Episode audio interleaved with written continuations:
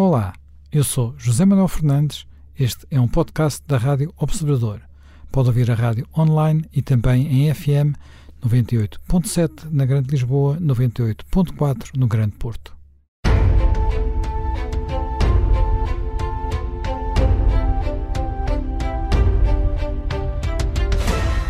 Bem-vindos de regresso a mais um Conversas à Quinta. Hoje vamos uh, falar da República Popular da China e vamos falar a propósito, mais uma vez, de um aniversário. Uh, a 1 de julho de 1921, portanto há 100 anos, uh, era fundado em Xangai o Partido Comunista Chinês, o Partido Comunista da China. Enfim, a data poderá não ter sido exatamente 1 de julho, é a data convencionada. Há quem diga que foi 23 de julho, mas isso não é muito importante. O que é facto é que nesse, nesses primeiros dias de, eh, de julho, de há 100 anos, um grupo muito pequeno, meia dúzia de pessoas, uma dúzia, reuniu-se, ou uma dúzia, não chegaria a uma dúzia sequer, uh, porque depois estavam também dois enviados do, do Cominterno, do, do Cominterno dois enviados do Cominterno, uh, reuniram-se em Xangai para uh, formar mais uma secção da Terceira Internacional, portanto, uma secção chinesa, numa altura em que uh, já havia alguma agitação social numa cidade que na altura tinha uma, alguma indústria, uma indústria designadamente fábricas de, uh, ligadas à transformação do, uh, do algodão. O, nessa reunião estava presente uma figura vinda de, de meio rural, Mao Tse-tung, que haveria de se tornar o fundador da República Popular da China, mas que enfim, haveria, ele, na sua longa história, acabaria um período em que sairia do partido, depois reentraria, enfim, uma história muito longa. O importante, no entanto, é que passados 100 anos, uh, aqui, esta, este evento vai ser celebrado com grande pompa pelo Partido Comunista Chinês, porque o Partido Comunista Chinês, que hoje será tudo menos comunista, no sentido ortodoxo do termo, no sentido de uh, seguir a doutrina marxista-leninista, ou mesmo aquilo que foi a sua versão chinesa, o maoísmo, uh, no entanto, uh, considera que é necessário manter como fonte da sua autoridade o legado, por assim dizer, do primeiro imperador, comunista, Mao Tse-tung, e uh, daquilo que lhe, que lhe, deu a autoridade, que é o Partido Comunista, e que hoje em dia é uh, a instância de poder. Portanto, e temos à, sua cabeça Xi Jinping, que acumulou também o lugar de presidente uh, da China, e portanto temos uma estrutura de poder totalmente concentrada, um regime bastante totalitário, como nunca se viu, já que utiliza a inteligência, artificial uh, para controlar, inclusive, setores da população absolutamente gigantes. E isso, no último ano, com a forma como controlou a pandemia, também se tornou muito, muito evidente. O que é novo, o que ninguém imaginaria há 100 anos atrás, o que ninguém imaginaria há 10 anos atrás, é que a China uh, estivesse hoje a disputar, como está, uh, a liderança mundial com os Estados Unidos, uh, não apenas porque já tem em dimensão o maior exército do mundo, como poderá vir a ter em breve prazo uma das a maior marinha do mundo, como está na corrida espacial. Ainda esta semana divulgou novas imagens de sua exploração de Marte, como tem liderança em várias áreas da tecnologia e, portanto, já não é aquele país atrasado que foi até há poucas décadas atrás. Uh, Jaime Gama, a China tem a ambição real, porque com Xi Jinping há momentos em que parece ter essa ambição de demonstrar que de facto o seu modelo é superior ao modelo ocidental? É, não sei se é o modelo ocidental, mas tem a ambição de mostrar que é um modelo superior. E isso penso que é uma coisa que uh, não está incita apenas este regime, é uma coisa que acompanha desde há, há muitos uh, milénios. a China tem uma mentalidade imperial na sua própria formação interna inicial. Ela é o resultado de uma unificação de vários reinos e depois no relacionamento, quer com a sua área de fronteira terrestre, quer com a sua área marítima confinante e nas disputas que tem com os vizinhos mais poderosos ao longo da história, em especial com uh, o Japão. Isso é um facto, mas sem esquecermos também as suas relações de tensão e conflito com a Índia, com a própria Rússia e com outros vizinhos asiáticos que, mais eh, pequenos, todavia não deixaram de ser obstáculos eh, fortes, como é o caso das eh, Coreias e dos países localizados na, na Indochina. E, portanto, é, essa constante é uma constante do seu pensamento político estruturante e fundamental.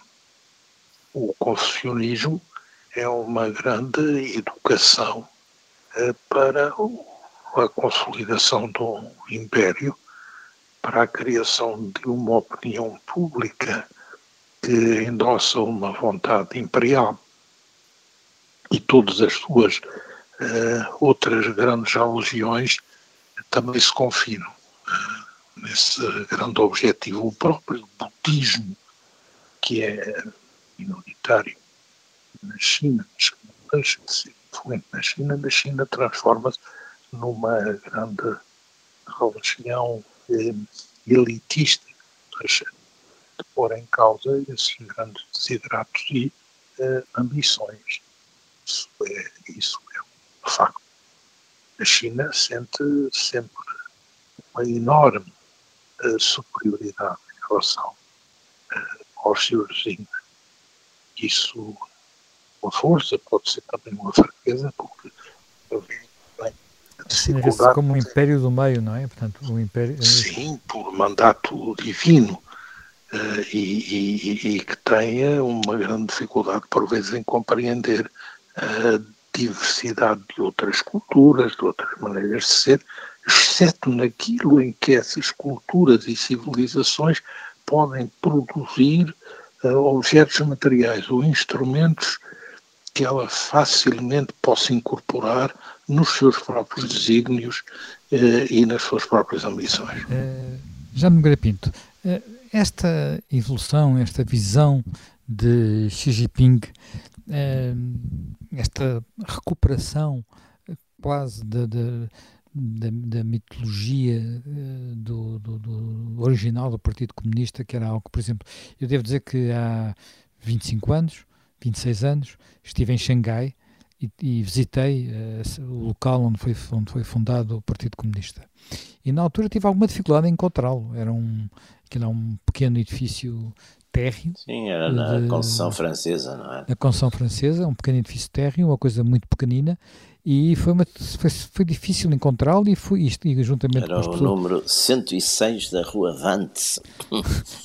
As pessoas que iam comigo, eram eu que fui com dois ou três outros jornalistas que estavam na altura na, na, numa comitiva oficial que tinha visitava a visitar a China, uh, encontramos ali um buraco para ir lá e fartámos de perguntar pelas ruas para conseguir lá chegar, o que não foi fácil, porque pouca gente falava inglês por aqueles lados. Sim, sim. Uh, e quando lá chegámos éramos os únicos visitantes e não havia folhetos, não havia nada, era uma coisa e não se pagava nada para entrar, enfim.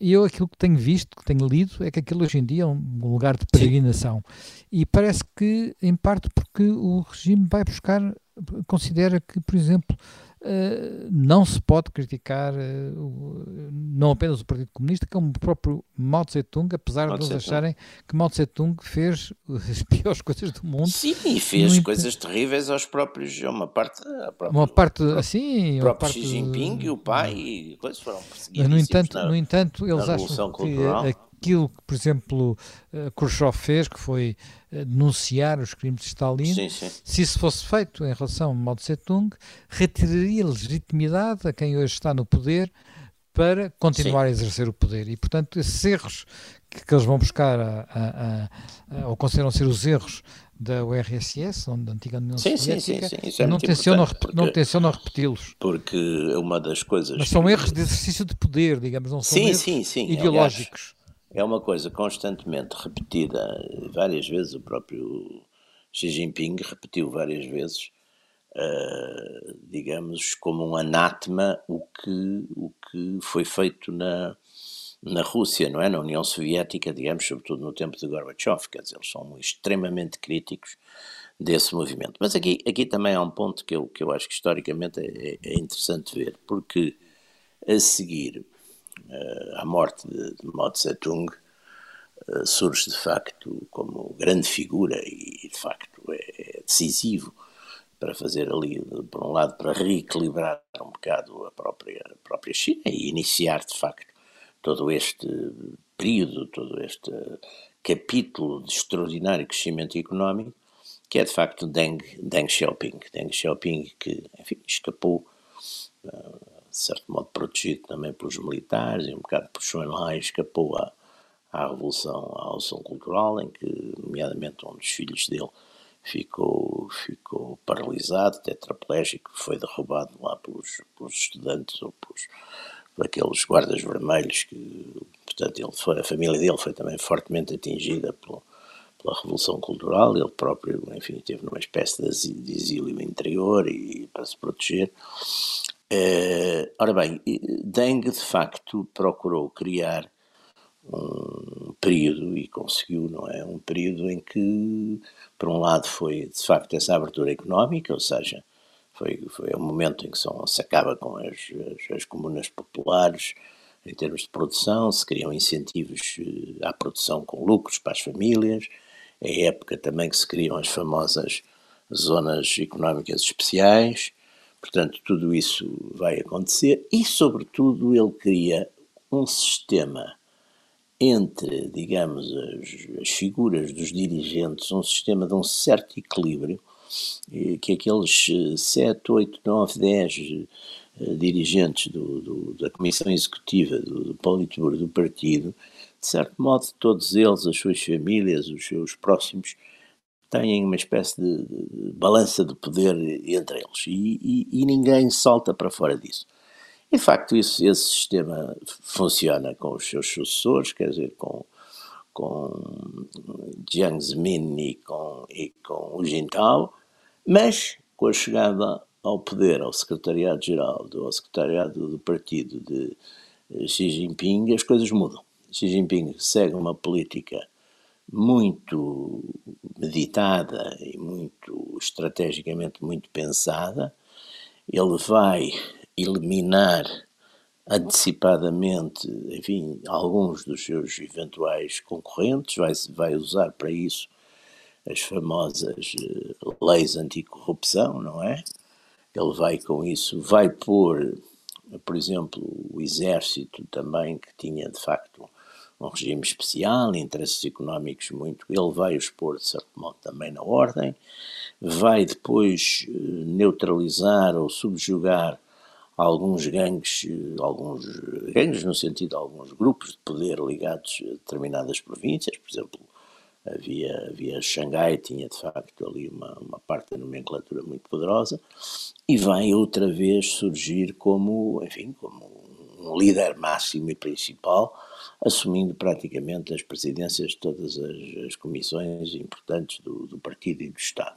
Ao mesmo tempo, vai, vai também, de certo modo, exatamente isso que estávamos a falar. Ele vai recuperar e restabelecer uh, determinados princípios, dar uma certa uma importância grande à ideologia, embora lhe chame, enfim, socialismo com características chinesas, mas, mas no fundo vai, vai e, e vai sobretudo reforçar o seu poder pessoal de uma forma que não parece que ele vá cumprir, até porque já alterou isso, que ele vá cumprir a, a, regra que até hoje tinha sido dos seus predecessores, que era ocuparem exclusivamente não mais de dois mandatos. Dois mandatos de cinco anos, portanto, foi o que fez Jiang Zemin e o Jintao, que cada um deles teve dez anos no poder.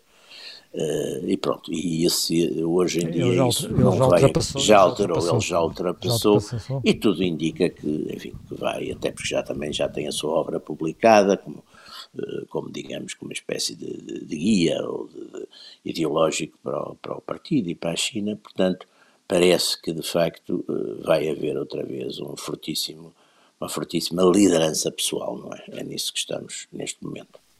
Uh, Jaime Grapinto, uh, Jaime Gama, perdão.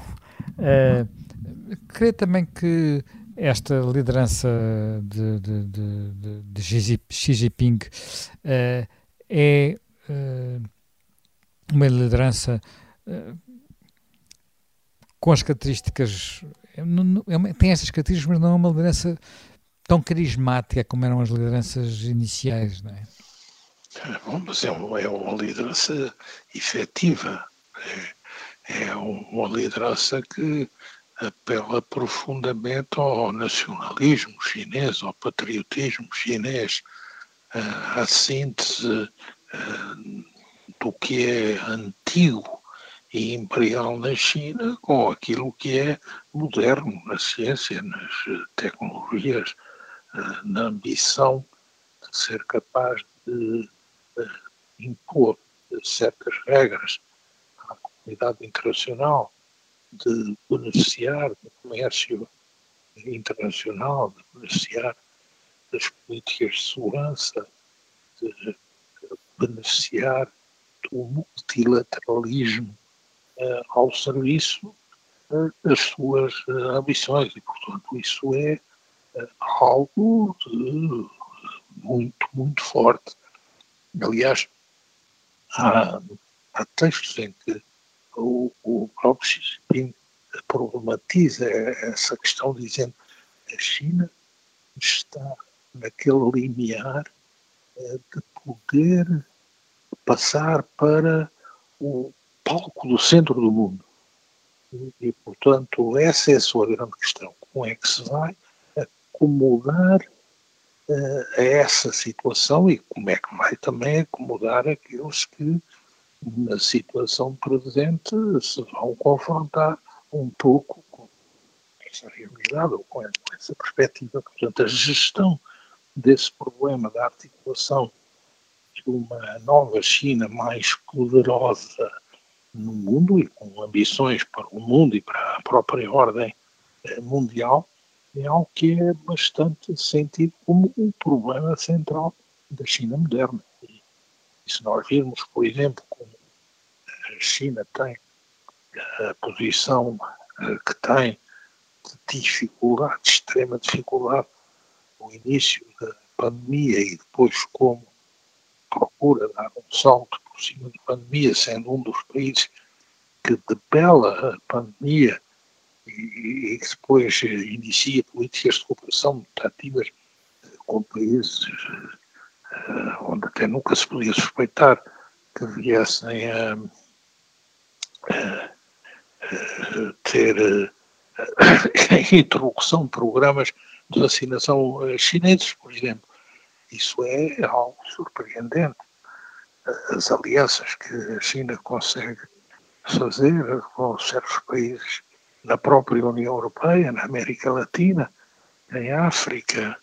Eh, tudo isso eh, é, é a expressão de como a China não perde esses seus eh, objetivos estratégicos.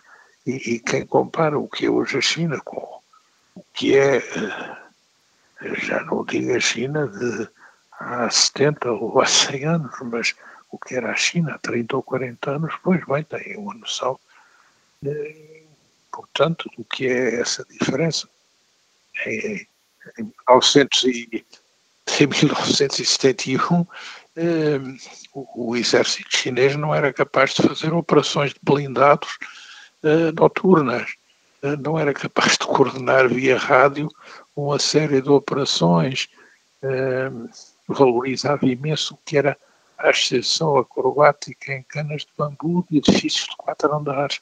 E comparar isso com o que é capacidade militar da Força Moderna. A nova aviação, os porta-aviões, uh, os sistemas de mísseis, as fragatas, uh, tudo isso é, e, e, também a ambição espacial que é nítida e, e muito visível. Bem, vamos desenvolver um pouco isso na, na, na segunda parte do, do, Conversas à Quinta, uma vez que o tempo voou e a primeira parte, o tempo da primeira parte já se escutou, regressamos dentro de poucos minutos. Estamos de regresso para a segunda parte do Conversas à Quinta. Já me estava precisamente a sublinhar o, o que é a transformação uh, radical da, da, da, China. Nós muitas vezes olhamos para para, para a China como uh, um país que cresceu de uma forma fabulosa, mas que uh, ainda é um país dual, um país que tem uma parte muito grande da população que vive ainda da agricultura e essa parte ainda está muito na pobreza e ao mesmo tempo tem, por exemplo, uma infraestrutura de comboios rápidos uh, muito moderna, que tem cidades cheias de arranha-céus, alguns deles dos maiores do mundo, que tem uma capacidade de, de por exemplo, de vigilância e de monitorização das, dos seus espaços urbanos como nenhum outro país do mundo. O número de câmaras de videovigilância é o maior do mundo, mas ao nível das centenas de milhões de, de câmaras. O desenvolvimento de inteligência artificial também.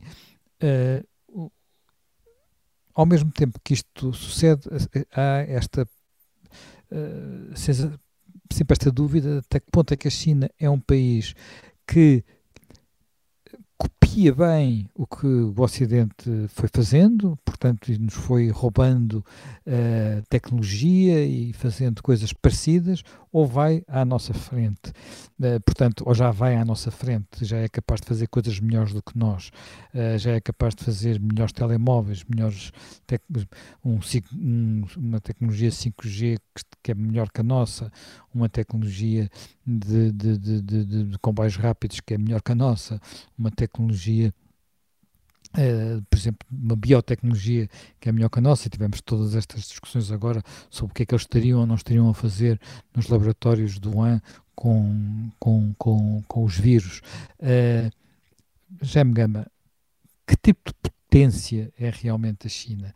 A China é uma potência, já não é apenas uma potência em que, em que há quantidade, há, é uma potência que tem muita qualidade, muita coisa de muita qualidade já. Uh, sim, uh, eu acho que isso se vê até na forma como a China lidou com o marxismo desde o início. Porque, se virmos bem, uh, a forma como o marxismo chega à Rússia e como a terra na, na, na China, perdão, é, é, é uma forma muito especial.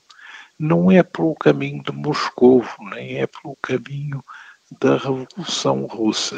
É uma forma anterior e é uma forma que tem muito a ver com o próprio dinamismo da Universidade de Pequim, quando a Universidade de Pequim eh, entra numa, com a proclamação da República, entra numa fortíssima agitação cultural em que simultaneamente eh, confronta a tradição e a cultura ocidental, e sobretudo os países eh, que têm eh, concessões e mandatos na China, e o Japão, eh, como países que, sendo mais desenvolvidos, oprimem a China, mas ao mesmo tempo têm uma sedução pelos focos de modernidade e de progresso eh, tecnológico, científico e cultural desses mesmos países.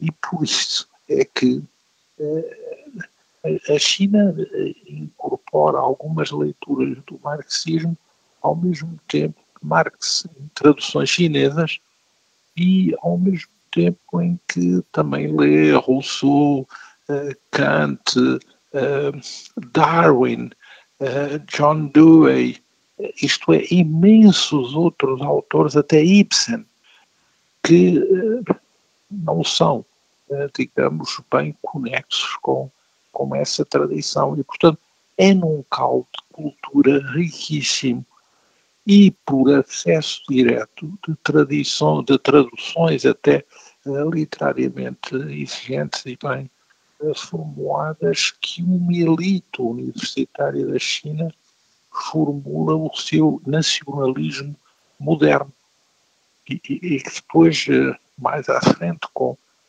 o que é a grande desilusão da Primeira Guerra Mundial, o Tratado de Versalhes, leva ainda a aprofundar mais esse movimento. E, portanto. Se sublinhar que o Tratado de Versalhes foi particularmente injusto para, para a China, porque. porque entrega ao Japão, entrega ao Japão a, a soberania do Shantung, e, portanto, o que era o território controlado pela Alemanha é transferido para o controle japonês. Isso exacerba imenso uma consciência nacional. A Rússia. Uh, de Lenin tem uma posição simpática para com a China e com os países orientais, porque, digamos, resolve modificar o tipo de postura sobre a eh, China e, digamos, faz cedências num vasto número de princípios. E isso talvez faça ganhar uma simpatia momentânea. Mas a forma como a China absorve nesse momento a doutrina comunista não é por influência da Rússia nem de Lenin, é, é mais por um contacto direto, até por via de Paris, eh, com o marxismo. E é por isso que o próprio marxismo inicial da China, que é muito universitário, é crítico em relação ao modelo leninista e à formulação de prioridades leninistas e tem já uma forte, fortíssima componente analítica nacional. Isso. Schoenlein, a formação de Schoenlein é feita, é feita em Paris, não é? Sim, é, e, e Deng Xiaoping também, eh, com 16 anos. Eh, e isso é premonitório de muita coisa que se vem a passar no futuro. Por exemplo, Mao.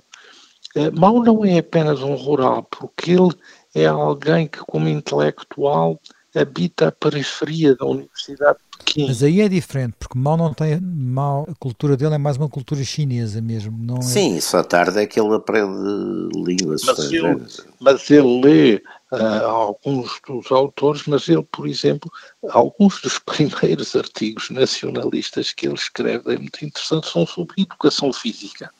Uhum. Porque ele acha que a libertação do povo chinês passa muito por deixar de ser indolente e por eh, passar a praticar a educação física. Ele tem um nível uh, cultural horizonte nessa altura de um professor primário. E, e, também pela ação coletiva, a ação de grupos. E, e ele é aculturado para o, o, pensamento comunista pelo marxismo da Universidade de Pequim, que é um marxismo de eruditos, eh, é um, um marxismo bastante elitista, numa elite que também frequenta outros tipos de pensamento, embora mal Sim, e nunca ele, ele nunca esteve ele nunca teve nenhuma obediência, digamos assim, ao marxismo soviético. Teve sempre grande distância. Uh, de, não, de forma alguma. De forma alguma. E ele sempre se considera uma alternativa a Lenin porque eh, nessa altura eh, questionam esse núcleo muito pequeno de marxistas chineses questiona a noção do proletariado industrial como vanguarda de qualquer transformação. Acha que isso não se pode aplicar à China e então desenvolve o conceito de nação proletária. A China como nação duplamente explorada e, e como nação ela em si mesma nação proletária, o que é uma distinção muito forte face àquilo que é o marxismo na sua versão leninista e na sua aplicação na Revolução Russa.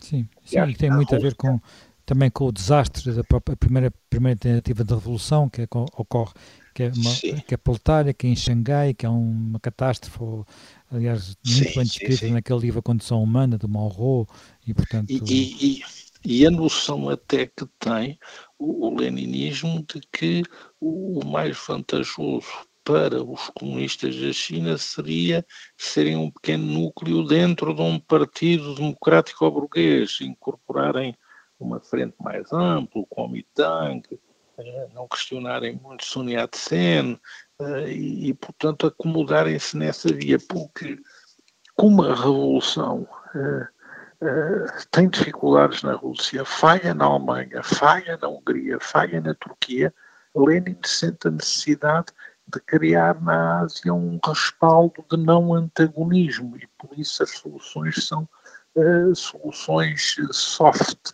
para esse, para esse lado.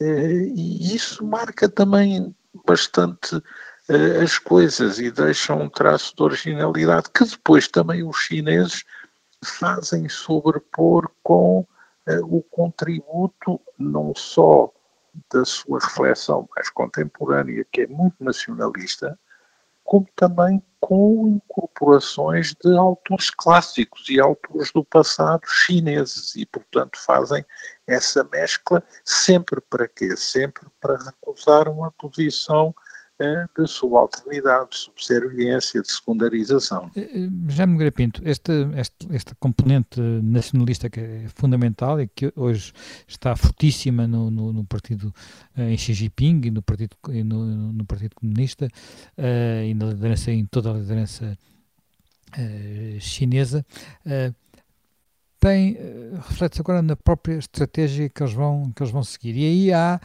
mudanças relativamente àquilo que foi o desenho de, de Xiaoping. Há dúvidas hoje sobre se uh, sobre o futuro da solução um país, dois sistemas e, portanto, por exemplo, com, eh, dúvidas levantadas sobre o que se está a passar em Hong Kong, dúvidas levantadas sobre a forma como eles olham para Taiwan, dúvidas, portanto, eh, eh durante muito tempo houve ali uma, uma, uma política de deixar passar, de paciência, digamos, como muito chinesa, digamos assim, portanto, uma forma de olhar para estes problemas pensando olha, o tempo há de resolvê-los e agora parece haver uma maior urgência e a própria uh, atitude, uma das zonas talvez de maior tensão, nós olhamos pouco para isso, mas uma, uma das zonas de maior tensão atualmente à escala global é o que se passa no Mar do Sul da China, claro, onde com as ilhas aquilo, artificiais. Com as ilhas artificiais, onde se a China levar por diante os seus projetos, uh, ficará, no fundo, a Fica transformará em águas, fica, é. transformará num lago chinês uma Sim. zona por onde passa uma parte substancial sim, do comércio mundial, não é? Esse, vamos lá ver, esse, esse, esse nacionalismo uh, que, tem, que tem uma raiz profunda naquilo que, enfim, todos os, todos os, os, os líderes eh, chineses sempre foram exprimindo, que é de facto o, o tal século de, de, da humilhação, a seguir às, às derrotas, eh, sobretudo nas, nas, guerras com, nas guerras do ópio com os ingleses, uh, depois com, na guerra dos boxers, depois também com, enfim, com as invasões japonesas, portanto há uma preocupação muito grande e aí o Partido, o partido Comunista, curiosamente, porque o nacionalismo, de certo modo, os partidos comunistas uh, deviam ser e ser internacionalistas, não é? Mas o Partido, o partido Comunista Chinês sempre puxou muito por esse lado, por esse lado, digamos, nacionalista e, e de reivindicação nacional, da independência nacional, de, acabar com a humilhação dos estrangeiros, e julgo que perceberam também, sobretudo depois de, de Mao Tse-tung, que isso também não se conseguia fazer se o país continuasse a ser de facto uma economia fraquíssima.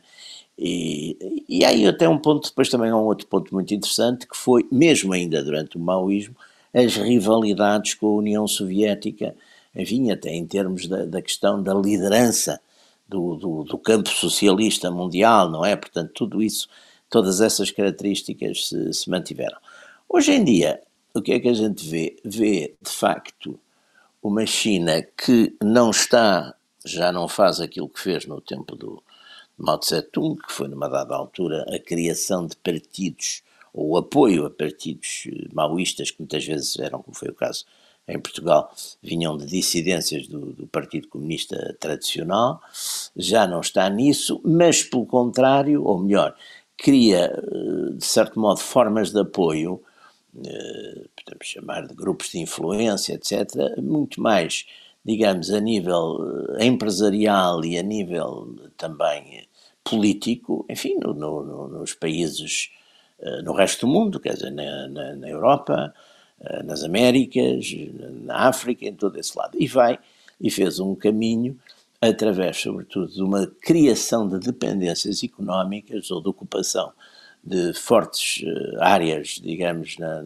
enfim, no, no, na, nas empresas, nas empresas desses vários países, e, portanto, graças também às suas enormes mais-valias do comércio, do comércio internacional, e, portanto, uh, avançou nesse terreno. É evidente que neste momento há, e eu penso que isso já não é, já, já nem pode ser sequer discutível, há uma vontade que, que, que, já começou na administração anterior, na administração Trump já tinha começado, mas que agora, de certo modo, embora possa parecer aparentemente menos dura do ponto de vista de linguagem, mas que agora com Biden faz de facto uma, uma extensão, digamos, aos aliados, ou seja, há uma ideia de contenção desse grande poder, desse grande poder chinês que começa a ser visto, enfim, como uma ameaça. Não há dúvida que uma ameaça, com aquilo que no princípio desta conversa estávamos a falar, que era apresentar um modelo que de certo modo é um modelo, enfim, não, não podemos compará-lo, temos que ser justos e não podemos compará-lo. É, eles não pretendem exportá-lo como, como Não, não pretendem exportá-lo como interno. Como, como, de certo modo pretendia o como interno e o próprio maoísmo, no fundo, é, é, era um modelo O maoísmo pretendia, no fundo, fazer rivalizar com, com a União Soviética. Com a União Soviética e, portanto, Mas hoje não, hoje, hoje, o que, hoje o que vemos é a criação, de facto, eh, de um grande poder. E, e, e, o que a gente se pode perguntar é o seguinte: numa, num mundo em que haja de facto uma hegemonia política uh, ou económica, neste caso, ou política ou económica chinesa, as liberdades, as garantias, etc., estarão garantidas ou. Quer dizer, porque temos que ver, muitas vezes a gente diz, sim, eles não querem exportar, não querem exportar o modelo, mas claro que se amanhã, de facto, a China se tornar, em vez de substituir os Estados Unidos como potência hegemónica, é evidente que a sociedade internacional, nesse aspecto, irá mudar. É evidente que a China tem muito cuidado em prestar, na sua retórica internacional, prestar todas as homenagens às, enfim, às, às Nações Unidas e essas coisas todas. Mas, de facto, a, a realidade do poder do poder na, na, na, China é outra, não é? E, portanto, também não, não temos que ter alguma prudência, algum cuidado, exatamente em deixar essa hegemonia uh, tornar-se, digamos, confirmar-se, como, como, enfim, como neste momento há, há, há de facto um, aquilo que a gente já começa a dizer que é, um, é uma nova Guerra Fria, capaz de ser, não é? Até porque competição. Curiosamente, talvez seja exatamente no plano militar que a China ainda tenha uma inferioridade grande em relação aos Estados Unidos, não é? Já pegamos telegraficamente, portanto, mesmo no fim de, de, do nosso tempo, uh, esta, este grande desvantagem que a China teve durante muito tempo relativamente aos Estados Unidos parece estar a desaparecer muito rapidamente, designadamente na frente militar. Aquilo que era talvez a área onde havia mais atraso, que era na capacidade naval, mesmo, mesmo aí, enfim, a China não tem o número de porta-aviões que os Estados Unidos têm, mas no resto está a ganhar terreno muito rapidamente. Sim, sem dúvida. E, e, está a ganhar terreno revelando que tem um conceito de organização da sua estrutura militar com objetivos extremamente bem definidos. E que, de certa forma, se virmos, eh, também não é inteiramente original, porque a China, se olharmos bem, o que faz é copiar e adaptar a estratégia global dos Estados Unidos, designadamente a estratégia aeronaval ao Teatro do Pacífico, o que é extremamente interessante. Uma das coisas que mais me impressionou há uns anos foi eh, comparar o que era em 1977 a forma como vestiam a postura militar dos eh, oficiais chineses e eh, em 2017 o que é a postura dos oficiais chineses. Os oficiais chineses de Marinha, da Força Aérea ou do Exército uh, são chineses fardados com os uniformes americanos, o que é uma coisa interessantíssima quanto à osmose de culturas e também quanto ao espelho das ambições mundiais. Não, e de facto há uma coisa já agora, dou aqui uma, apenas um pequeno testemunho para terminarmos. Uh, Recordo-me que uma, a única vez que fiz, que acompanhei uma visita oficial à China, uh, quando foi tocado antes da, de, da visita à Assembleia Popular, uh, Assembleia Nacional Popular, que é um edifício gigantesco na Praça de Tiananmen, enfim, basta dizer que está preparado para receber 5 mil membros. Uh, foi tocado o hino nacional por uma banda militar. E eu devo dizer que foi provavelmente a melhor interpretação do hino nacional português que eu ouvi até hoje. Uh, os chineses, quando fazem as coisas bem feitas, fazem as coisas realmente bem feitas, o que não deixa de, de impressionar, sabendo que eles são uh, eh, 1,2 mil milhões de seres humanos. Bem, e por hoje uh, terminamos, regressamos dentro de uma semana com um novo tema.